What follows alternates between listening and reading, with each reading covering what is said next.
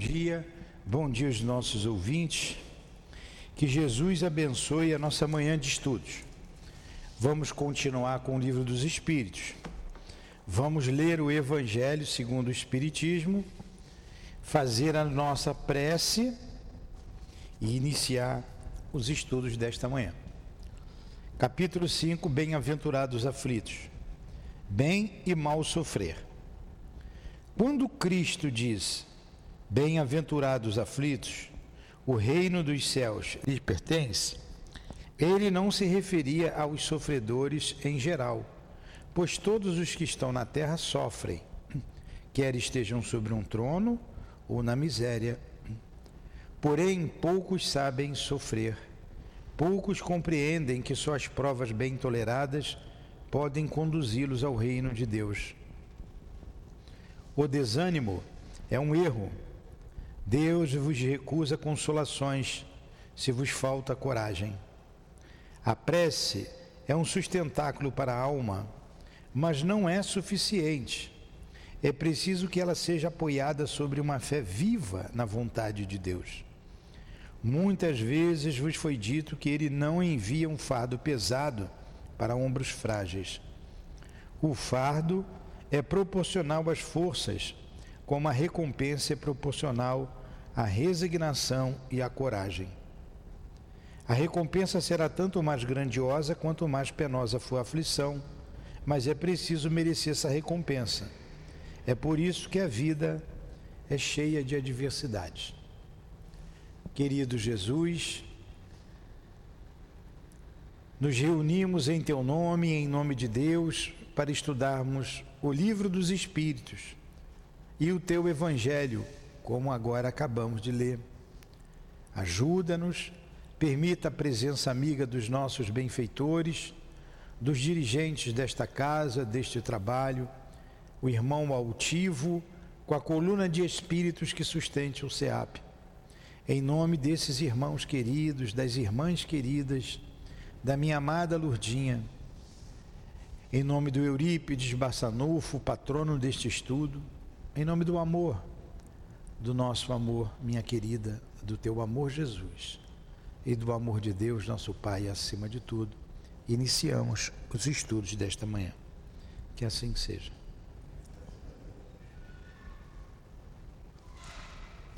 Então vamos lá.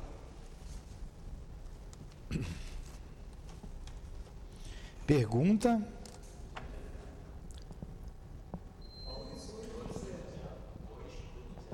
Duzentos e oitenta, dois oito zero. Vamos lá.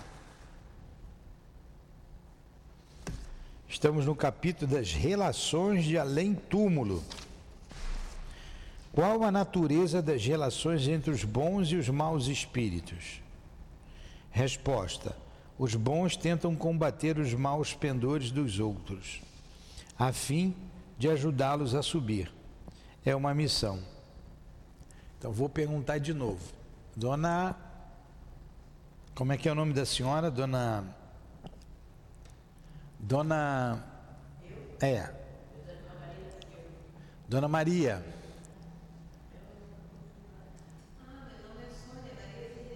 duas Marias, as duas Marias, Maria da direita e Maria da esquerda. Ele perguntou aqui, dona Maria, o Allan Kardec perguntou para os espíritos o seguinte: qual a natureza das relações entre os bons e os maus espíritos? A natureza, ele está perguntando, é, é, que princípio, o que que a, a, origem, é a natureza é a origem das relações entre os bons e os maus espíritos. Hã? Então, os bons os bons espíritos tentam combater os maus pendores, eles nos ajudam. E os, é, os maus, que para eles é uma missão, né? Ó, os bons tentam combater os maus pendores dos outros, a fim de ajudá-la a subir. É uma missão. O mal faz ao contrário, né? O mal faz ao contrário. 281. Por que os espíritos inferiores se comprazem em nos induzir ao mal? por que, que o espírito inferior fica feliz, Dona Maria, em nos conduzir para o mal? Se comprazer é isso, fica feliz. Que bom que ele se deu mal. Por exemplo, quando o Flamengo perde, não fica uma pessoa, gente, que beleza, comemora, né? Em vez de ficar quieto, né? Deixa lá o time ganhar, perder do outro. Então por que que o outro inveja, né? Inveja. Inveja. Olha o que ele vai dizer aqui. Inveja de não terem merecido estar entre os bons. Então, quando o espírito mal fica feliz eh, em induzir o outro mal e o outro fazer o mal, é porque ele tem inveja. Ele tem inveja. Se a senhora quiser ir com a sua neta, pode ir, tá, dona Maria? É inveja que ele tem. Ó, inveja de não terem merecido estar entre os bons. O desejo deles é o de impedir, tanto quanto possam. Fez? Então. Não demorou um minuto. Dois minutinhos fez. Ficou bom. Por inveja de não terem merecido estar entre os bons. O desejo deles é o de impedir, tanto quanto possam, os espíritos ainda inexperientes de alcançarem o bem supremo. Querem fazer com que os outros experimentem o que eles próprios experimentam. Não, vem, não vedes isso também entre vós? Então não tem gente que fica feliz quando a gente se dá mal? E por que, que ela fica feliz que a gente se deu mal? Por inveja. Ela não tem aquilo que a gente tem, ela não pode fazer aquilo que a gente faz, ela se compraz. Os espíritos é a mesma coisa. Viu, dona Maria? Se a senhora tiver que ir, pode ir, tá? Não tem problema não. Se a senhora quiser ficar assistindo, ótimo. Mas se quiser ir com a netinha, não tem problema não. Ficou bem claro também essa pergunta e essa resposta? 282.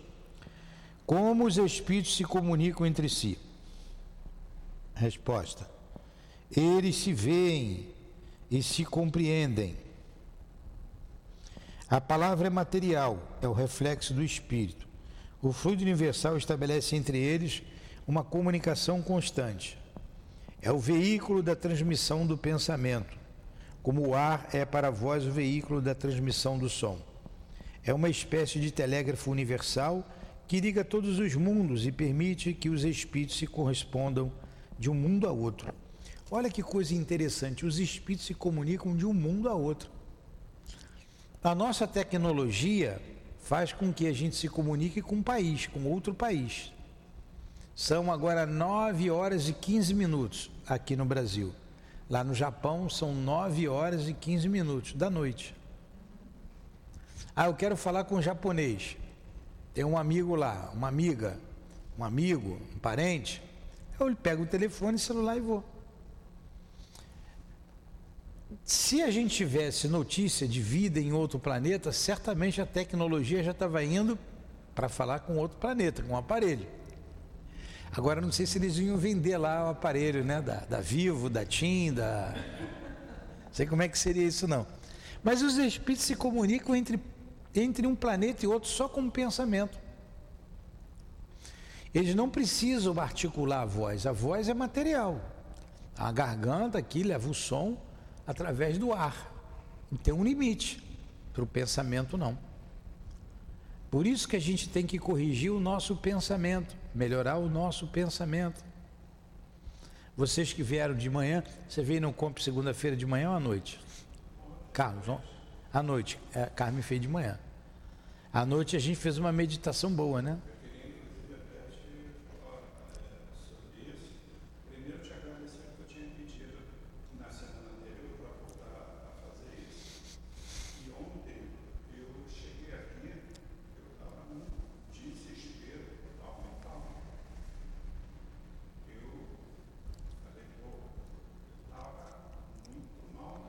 E a meditação ajudou.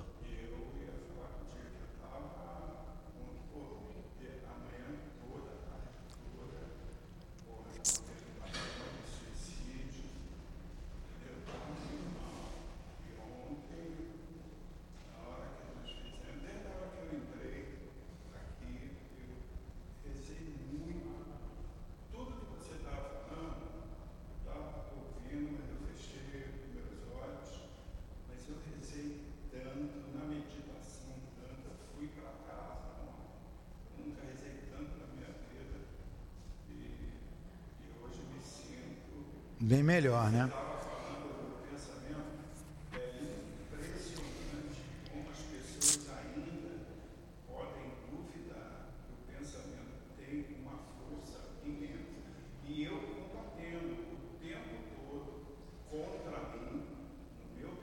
É.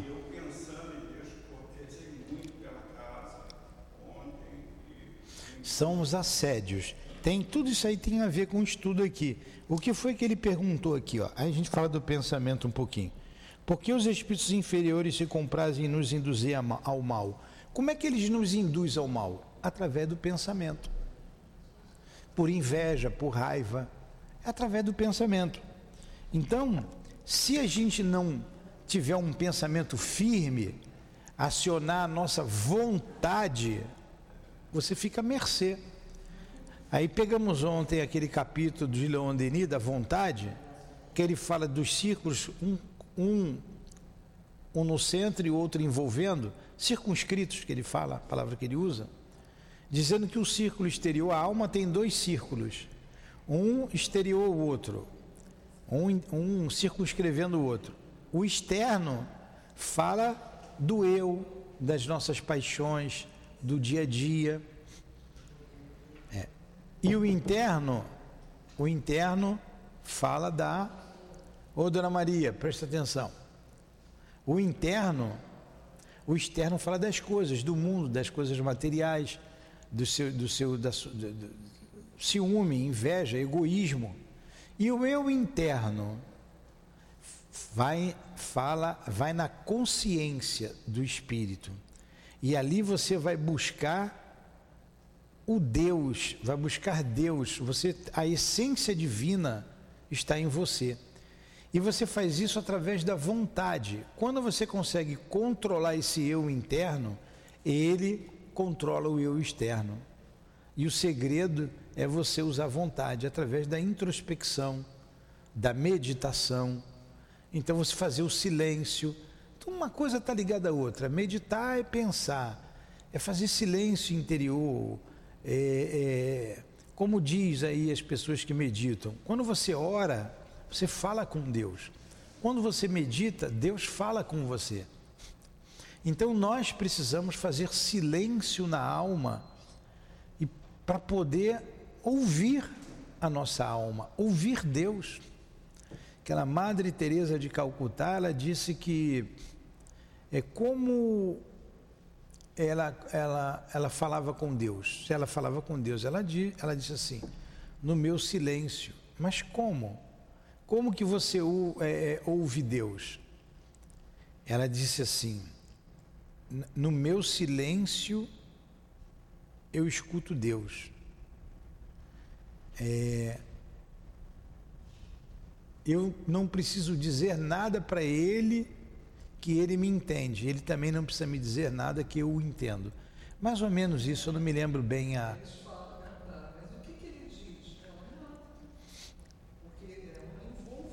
É.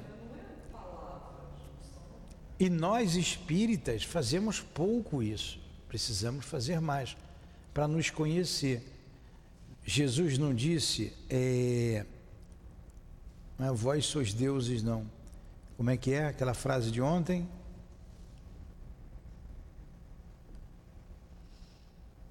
Vós sois deuses.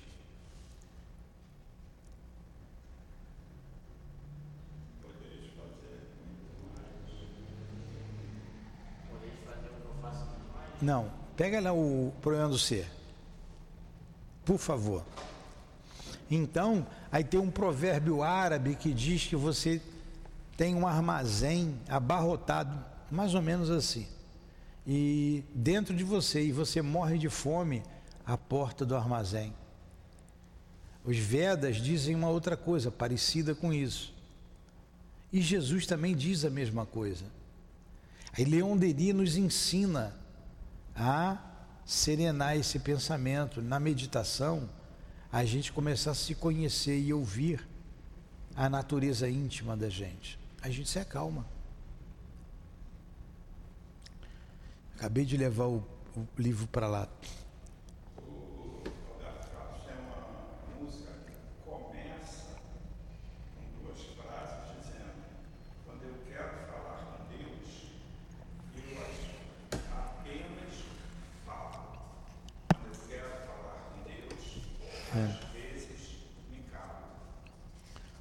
Aqui, ó.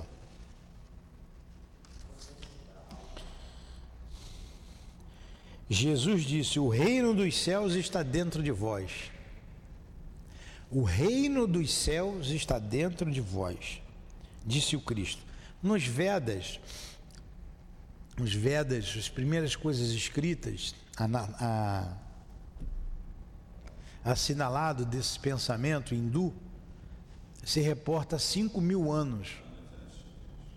Mas esse ensinamento era passado de boca Leon Denis, no livro Depois da Morte, ele se reporta há 40 mil anos esses ensinamentos. Eu não sei como, de onde ele conseguiu essa, esses dados. Vocês querem ver uma coisa? Eu vou colocar aqui.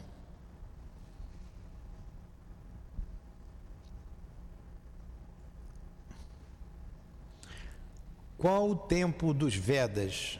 É um conjunto de livros Veda.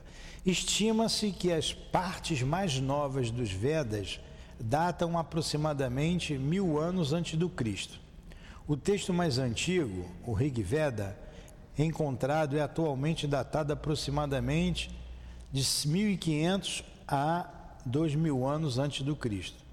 Mas a maioria dos indólogos, indólogos concordam com a possibilidade de uma longa tradição uma longa tradição oral existiu antes. Então, uns falam de dois mil anos antes de Cristo, outros cinco mil anos antes de Cristo, outros que essa. Aí ele colocou aqui que a tradição oral é bem antes disso daí. Falando da imortalidade da alma, falando que a gente precisa se conhecer. Então, olha o que os Vedas dizem: carregas em ti um amigo sublime que não conheces. Então a gente não se conhece. A gente sabe da vida dos outros, né? Mas não sabe da nossa. Ó, o reino dos céus está dentro de vós, disse Jesus. Os Vedas carregas em ti um amigo sublime que não conhece. A sabedoria persa, eu falei árabe, persa, diz o seguinte: viveis em meio a lojas plenas de riqueza de riquezas e morreis de fome à porta. Aí Leon Denis pede que, que a gente precisa olhar para nós, para o fundo de nós mesmos. Né? Aí ele pede para a gente fechar um entendimento para as coisas externas e buscar o nosso eu interior. Que as coisas externas nós estamos habituados aos sentidos psíquicos, nós não estamos habituados ao sentido psíquico e ao silêncio. Ele vem dizendo aqui desses dois círculos concêntricos.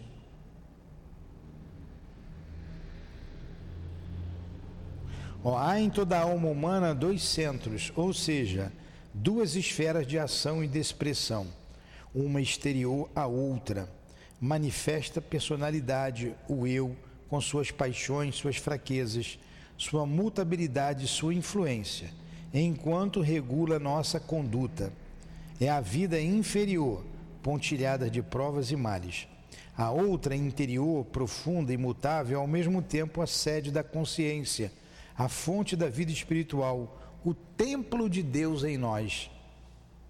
Apenas quando este centro de ação domina o outro, quando suas impulsões nos dirigem é que se revelam nossas potências ocultas e o espírito se afirma em seu fulgor e sua beleza. É através dele que nos pomos em comunhão com o Pai que mora em nós. Segundo a palavra do Cristo, o Pai que é a fonte de todo o amor, o princípio de todas as grandes ações.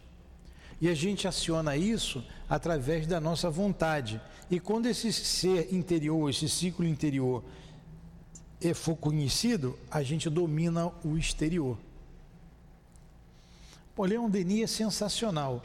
Aí você precisa ter vontade para repelir os maus pensamentos que nos são sugeridos a todo instante. Ontem a, a moça veio para cá, uma amiga nossa aí, médio. É, quando estudamos isso aqui de manhã, é, ela disse assim: Seu Newton estava vindo para cá e começou a vir um monte de pensamento na minha cabeça. Ela usou um termo lá diferente que eu não me lembro.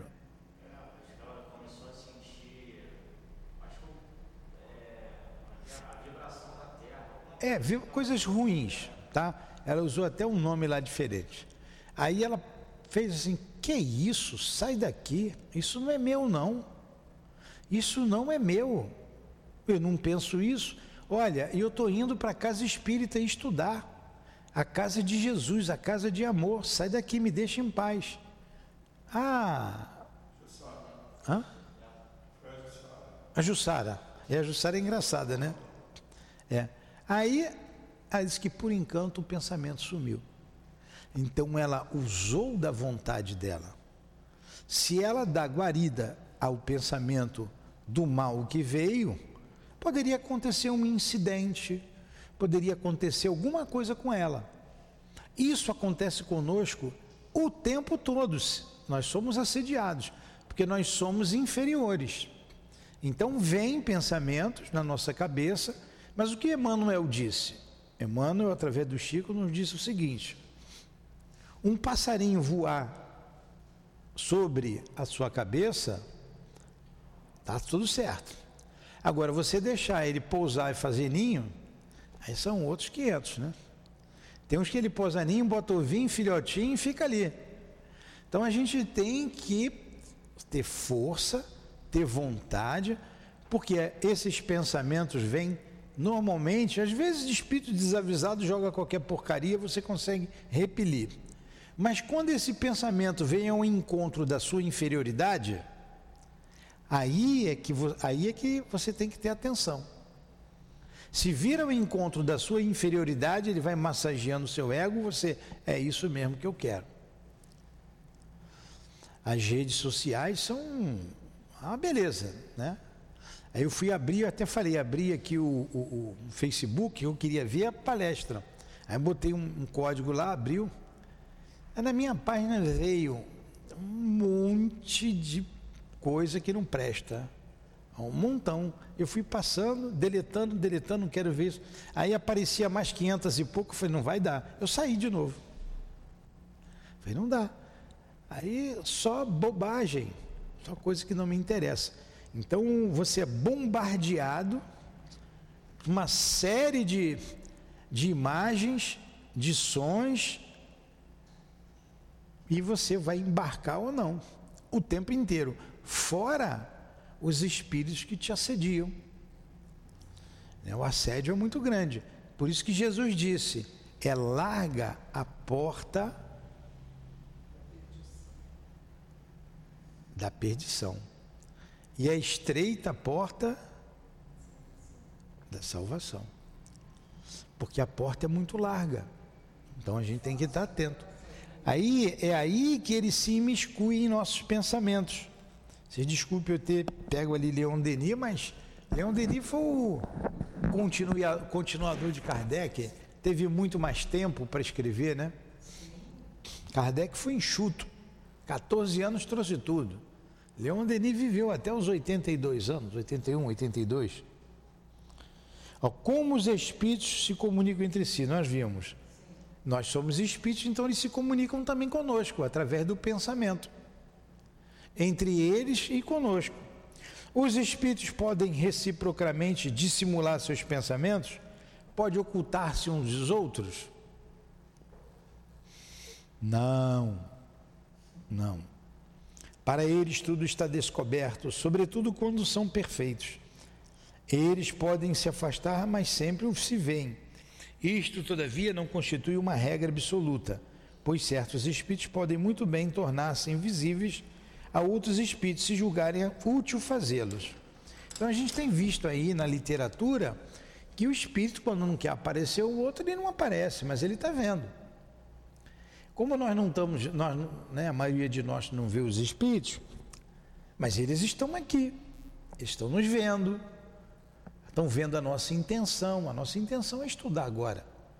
Mas se ele quiser focar e analisar para ver quem nós somos de verdade, ele vai ver. Eles sabem. Os bons espíritos, mas eles não são, eles não são indiscretos, eles são discretos. Mas vem. Por isso que nós não enganamos o mundo espiritual. Não enganamos. Aí entra uma algo muito importante para nós. É, o André Luiz passou algumas vergonhas. O Camilo, então, estudando, a gente estudando a memória de um suicida, toda hora, né? Por causa de quê? Do pensamento deseducado. A gente precisa educar o pensamento desde já, para não passar vergonha. Porque você vai desencarnar e vai pensar o que quer. Aqui a gente pensa o que quer, não faz o que quer porque senão tem, tem sanções. Muita gente deixa de fazer o que não serve com medo. Muita gente não, muita gente já tem educação, é incapaz de roubar, é incapaz de, de agredir alguém, incapaz de. Mas tem gente que não faz porque tem, terá repressão. Quando você desencarnar, você, todo mundo vai ver, e ali o Diego pensando. Olha o que ele pensa. E você não vai conseguir esconder isso. Todo mundo vai ver.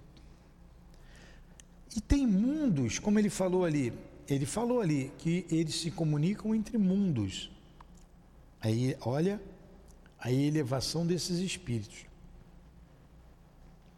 E o Inácio Bittencourt, falou para a gente, através da mediunidade do altivo, que, já disse isso para vocês, no mundo em que ele vivia, ninguém pensava mal do outro. Ninguém.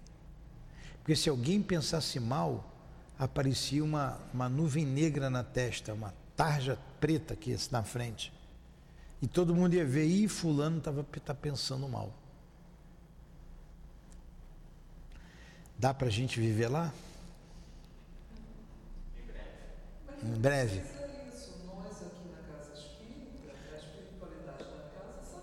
Sabe tudo. Eles sabem. Sabem tudo. Sabe de tudo.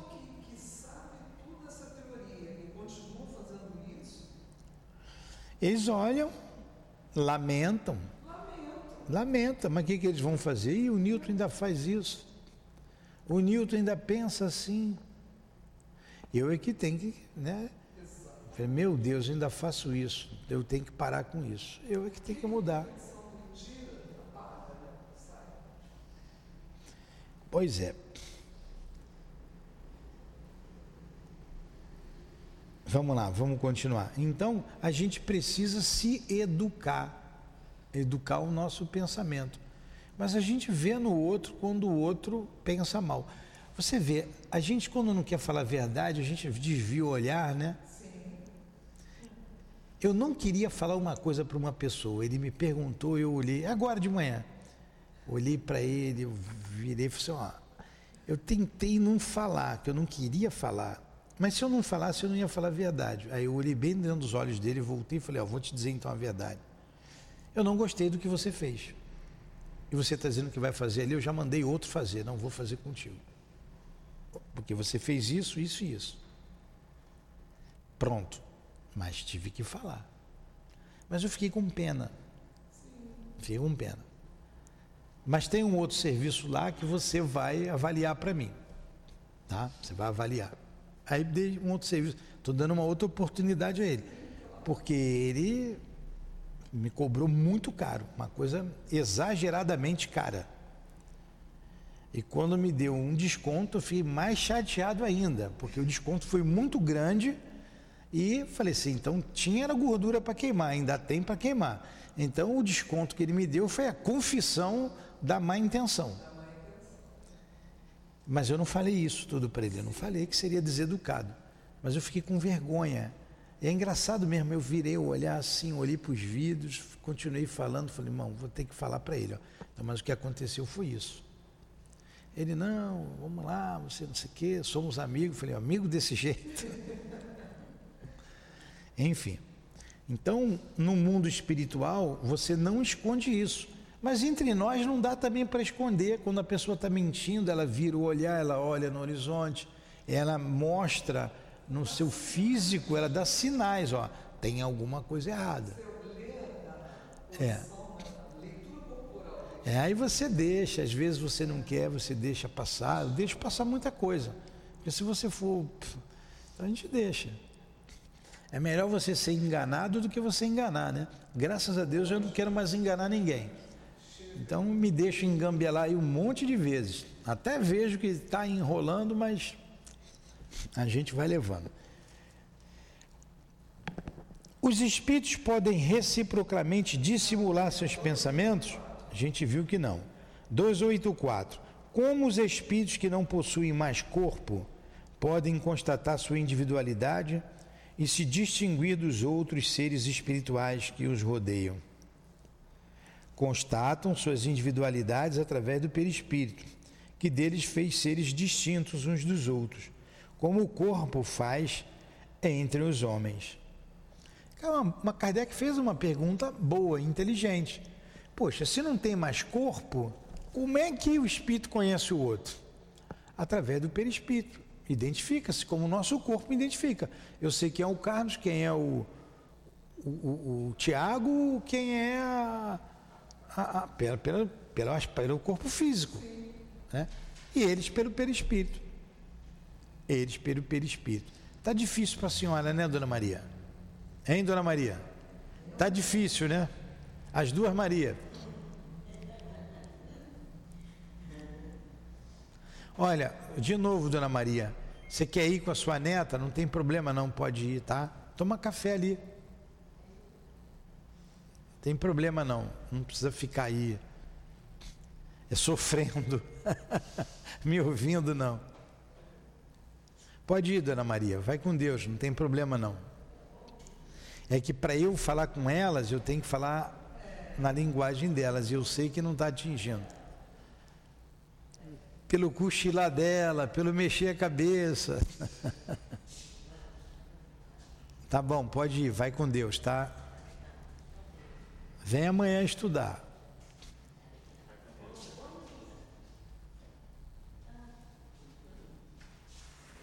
Tá meio difícil, né?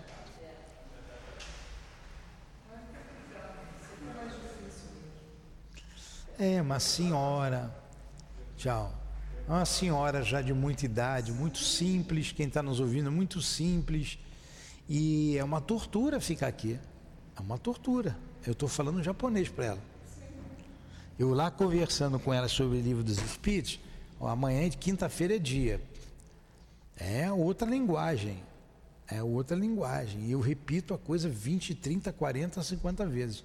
Eu estava falando de erraticidade que os espíritos errantes são aqueles que precisam reencarnar. O que é um espírito errante? É o espírito que erra. Eu falei, não é espírito que erra, espírito errante é o que está na erraticidade. Estão lá querendo reencarnar. Só os espíritos puros que não reencarnam mais. Jesus reencarna? Sim. Não, olha, Jesus é espírito puro e não reencarna mais. Entenderam? Entendemos. Então o que é espírito errante? Ah, não sei não, senhor Nilton. Aí. Cara, é, é incrível. Aí, espírito errante é espírito que erra. É. Eu falei, não, eu acabei de dizer que não é espírito que erra. É, aí eu fico com a mesma coisa 50 minutos. Semana que vem, uma hora de aula. Eu tenho que contar muitos casos, que os casos, as histórias, elas fixam. Se eu perguntar, quinta-feira tem aula do livro dos Espíritos, vamos relembrar o que é espírito errante. Ah, aí eu digo, vou sortear meu celular. Aí nego, oba, oba. Vou sortear, vou sortear. Se mais de um responder, se um só responder, eu vou dar de presente. Nem oferecer no meu celular eles conseguem. Vamos lá. 2:8 Os espíritos se conhecem por terem coabitado a terra? O filho reconhece seu pai, o amigo reconhece seu amigo? Claro que sim, né? Sim. E assim de geração em geração. Como os homens que se conhecem na terra, se conheceram na terra, se reconhecer, se reconhece no mundo dos espíritos? Resposta: Vemos nossa vida passada e nela lemos como num livro. Vendo o passado de nossos amigos, de nossos inimigos, vemos a passagem deles da vida da, e a morte, a morte. Então eu cheguei agora, se eu sonhar, sonhei com alguém que eu nunca vi na minha vida. No mundo dos espíritos eu tenho amigos, tenho inimigos de outras vidas. Mas como que eu vou reconhecer eles de outras vidas? Eu vou me lembrando, paulatinamente. Ih, esse é o fulano, ih, vivemos junto lá, ih, esse foi o ciclano. É assim. Dois oito meia.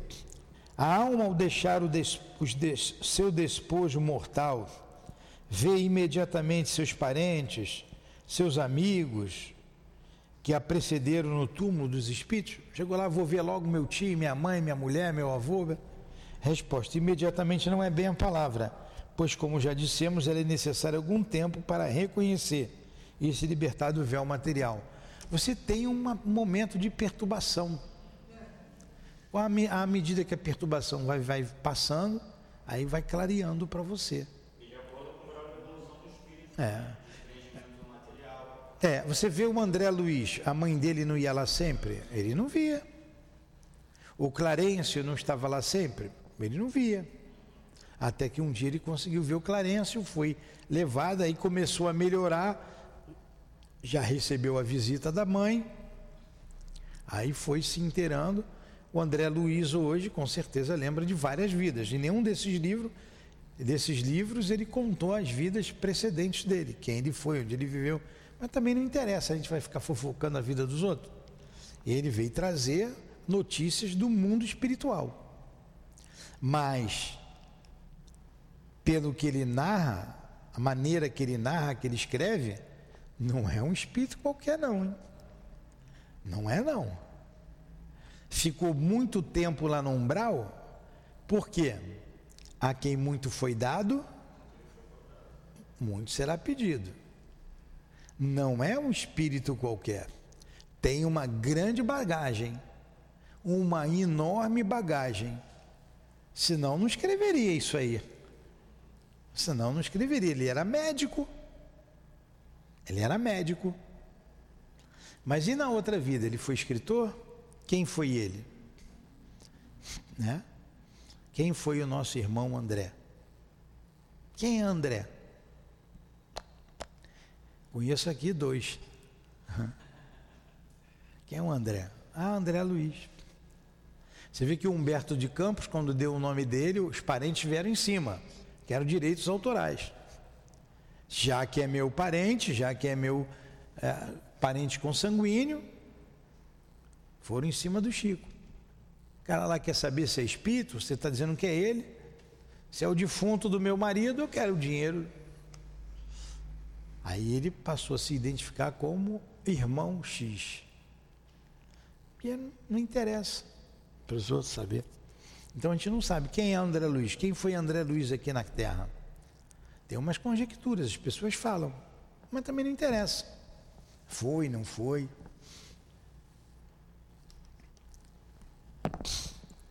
Oito sete, dois oito sete.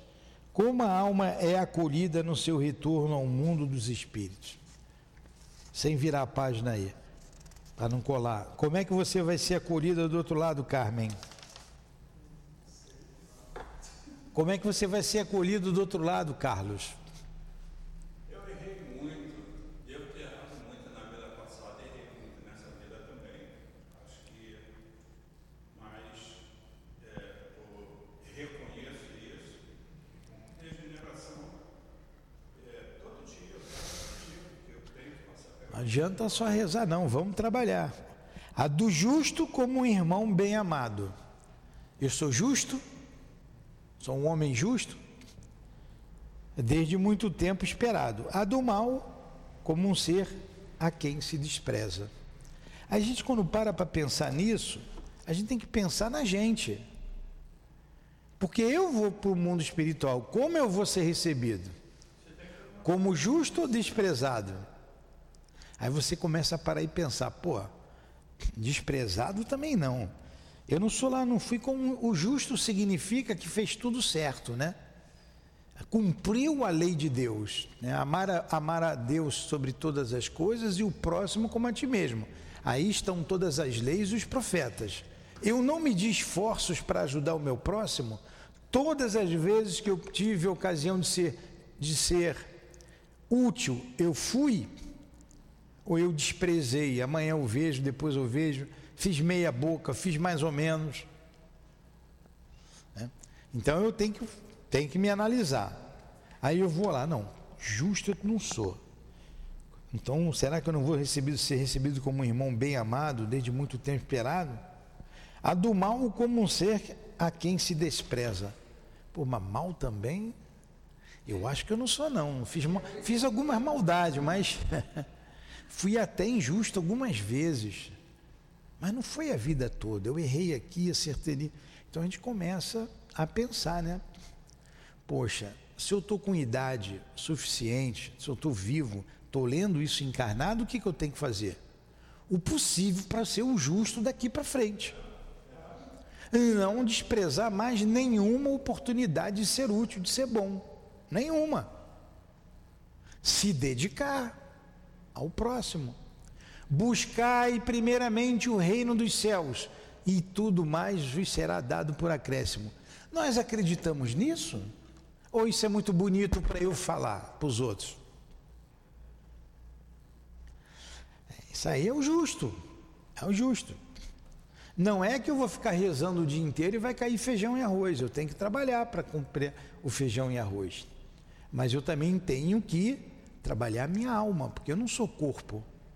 Eu uso um corpo, eu cuido do corpo, mas preciso cuidar da alma também. Também. Então é uma análise que nós temos que fazer. Análise. Não adianta, aí entra a meditação para você se conhecer. O eu, o Deus, né? contra Deus, você tem que meditar. Poxa, eu faço assim, assim. Eu poderia e deveria fazer desse jeito. Eu errei lá atrás. Você falou, eu errei lá atrás. Mas o que, que eu posso fazer agora para consertar?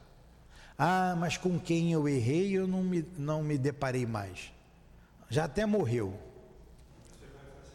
Mas o meu problema é com a lei de Deus.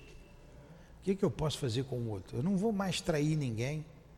Eu não vou mais roubar ninguém. Eu não vou mais matar ninguém. Então, agora eu pego o meu dinheiro e compro. Compro ali o, o feijão, o arroz, a ajuda que eu tenho que dar. Agora eu pego meu tempo, eu vou dar passe para aliviar a dor. Não vou mais matar. Vou ajudar a dar passe em gestantes, vou evangelizar as crianças, os adultos. Quanta coisa a gente pode fazer? Não é? Quanta coisa. Como o Chico falou, né? Não se pode, mudar o passado. Mas pode fazer diferente agora. Vamos fazer diferente. Vamos fazer diferente. Exatamente.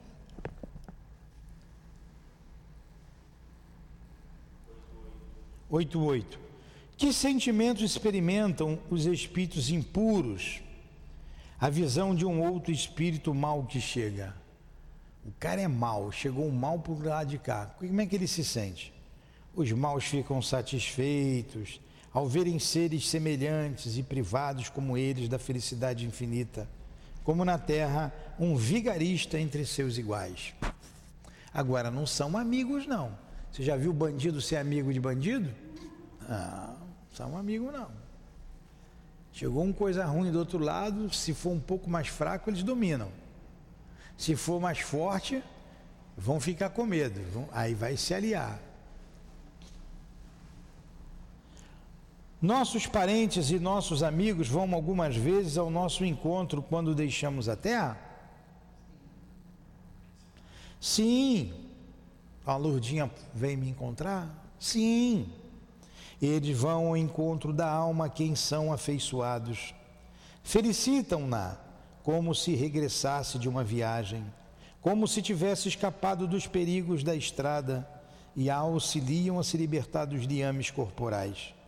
É uma graça para os bons espíritos quando aqueles que os amaram vão ao seu encontro, enquanto aquele que se acha maculado permanece no isolamento ou só é cercado por espíritos que lhes são semelhantes. É uma punição. Então vamos lá. O André Luiz, vamos pegar sempre o André Luiz, que ele mesmo escreveu sobre ele. é, por mais que a mãe o amasse, ela não podia fazer nada por ele. Ele ficou sozinho. Agora, para ele tinha sido ontem, tinham, passaram ali oito anos. Né? Então, você ser recebido, imagine se ele tivesse desencarnado e a mãe, vem cá, meu filho. Seria outra coisa, né? Seria outra coisa. Então nós vamos ser recebidos por aqueles que amamos se a gente fizer por onde. A última do dia. Os espíritos e os amigos sempre se reúnem depois da morte? Isto depende da elevação deles e do caminho que percorrem para o seu adiantamento. Se um deles está mais adiantado e caminha mais rápido que o outro, não poderão permanecer juntos. Poderão ver-se algumas vezes, mas só estarão reunidos para sempre quando puderem caminhar lado a lado ou quando tiverem chegado à igualdade em aperfeiçoamento. E além disso, a privação de ver seus parentes e seus amigos é algumas vezes uma punição. Completou a resposta da 89 também. Hã? complementou a resposta da 89. Porque depende, você vai estar com quem você amou, depende da elevação. Ó, o André Luiz pôde estar com a mãe dele? Não. Não. Ficou um bom tempo no umbral e mesmo no mundo espiritual, ficou num lugar diferente da mãe. A mãe estava num lugar superior. A mãe podia vê-lo a hora que ela quisesse, mas ele não poderia ir lá. O amor da mãe acabou por ele? Não, mas ele não podia onde ela estava. Agora, é, aí o que, que a mãe disse? Ia voltar à terra, olha como é que era uma alma boa. Ia voltar à terra para resgatar o marido e as duas amantes que estavam com ele em região umbralina. Olha que nobre desta alma. A nobreza dessa alma. Agora, quem é essa pessoa? Você vai ver uma pessoa comum. Uma pessoa comum. Da mesma maneira que a gente não sabe quem é cada um de nós. Eu tenho o maior respeito por essas mães aí. Ah, os médicos ficam com ciúme. Você trata as mães da obra social de, com todo amor e carinho da gente, você dá duro, reclama. Vocês têm que levar duro mesmo. Elas não, elas são desprovidas de uma série de coisas que nós temos, né? Saúde, condição financeira, moradia, condição social, são. Agora, ali pode ter certeza, tem espíritos ali que depois a gente vai ter que baixar a cabeça, hein? Vai ter que pedir da licença, obrigado, perdão, me ajuda, por favor. A gente não sabe quem é quem. A gente não sabe. Por isso temos que tratar todos bem. Todos bem. Então, quem é a mãe do André Luiz? E se ela vem aqui? E se ela for uma pessoa simples? E por ser simples você vai desprezar? Essa casa é a casa dos simples, de pessoas simples. Então vamos sem orgulho, sem vaidade. Vamos encerrar então nosso estudo?